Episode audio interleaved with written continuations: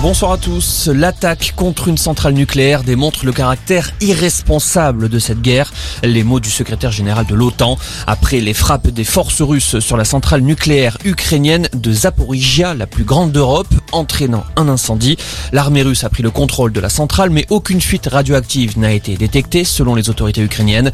Emmanuel Galichet est chercheuse en physique nucléaire et selon elle, il y a peu de risques. Écoutez. Normalement, les centrales, euh, du fait de la sûreté en vous avez plusieurs barrières euh, qu'on appelle des barrières de confinement qui permettent justement de protéger euh, le cœur du réacteur de d'éventuelles euh, problématiques qui pourraient lui tomber dessus. Donc en fait, le cœur de réacteur, il, il est en béton armé, il supporterait des tirs conventionnels a priori sans aucun problème. Les piscines de stockage du combustible usé, c'est des hangars à peu près conventionnels.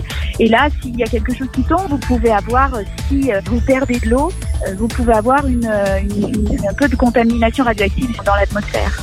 Du côté des négociations, Vladimir Poutine ne laisse pas vraiment le choix aux Ukrainiens. Le chef du Kremlin a prévenu le chancelier allemand Olaf Scholz cet après-midi. Il n'acceptera pas le dialogue si toutes les exigences russes ne sont pas acceptées.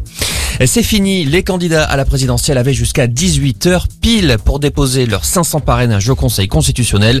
Un temps inquiet, Philippe Poutou assure avoir finalement reçu toutes ces signatures. À quelques semaines de la présidentielle, il n'a pas mâché ses mots. Selon Laurent Wauquiez, Emmanuel Macron est le modèle d'un président tout à la fois monarchique et dictateur. Le président de la région Auvergne-Rhône-Alpes l'a dit aujourd'hui lors d'un grand rassemblement d'élus les républicains à Chartres. Laurent Wauquiez a ensuite rétropédalé sur Twitter en concédant que le terme dictateur n'était pas adapté dans le contexte actuel.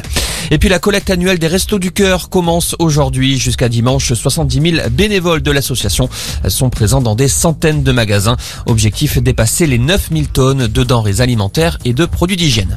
Voilà pour l'info, excellente